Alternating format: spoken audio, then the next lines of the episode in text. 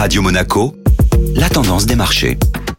Radio Monaco, la tendance des marchés avec Société Générale Private Banking. Bonjour Clémentine Rousseau. Bonjour Benjamin. Calme plat pour la dernière séance de marché du mois de mai. Avec la fermeture des marchés anglais et américains, les bourses européennes ont évolué sans tendance marquée. Les chiffres de ce lundi sur la consommation en Allemagne sont ressortis à 2,4%, alimentant le spectre inflationniste. La Banque Centrale Européenne a de ce fait poursuivi ses déclarations rassurantes envers les marchés et se dit prête à intervenir si ces chiffres d'inflation demeuraient élevés. Danone dans le viseur des investisseurs. Le titre du groupe alimentaire progressait de 1,6% en début de journée hier. Sur la décision de la Chine d'autoriser les familles à avoir jusqu'à 3 enfants, les investisseurs se sont intéressés à Danone. En effet, le groupe détient une forte part de marché dans le pays pour ses produits spécialisés et notamment l'alimentation pour bébés. Mais les investisseurs se sont ravisés et le titre a clôturé la séance en baisse de 0,27%. Clémentine Rousseau, merci. Société Générale Private Banking Monaco vous a présenté la tendance des marchés.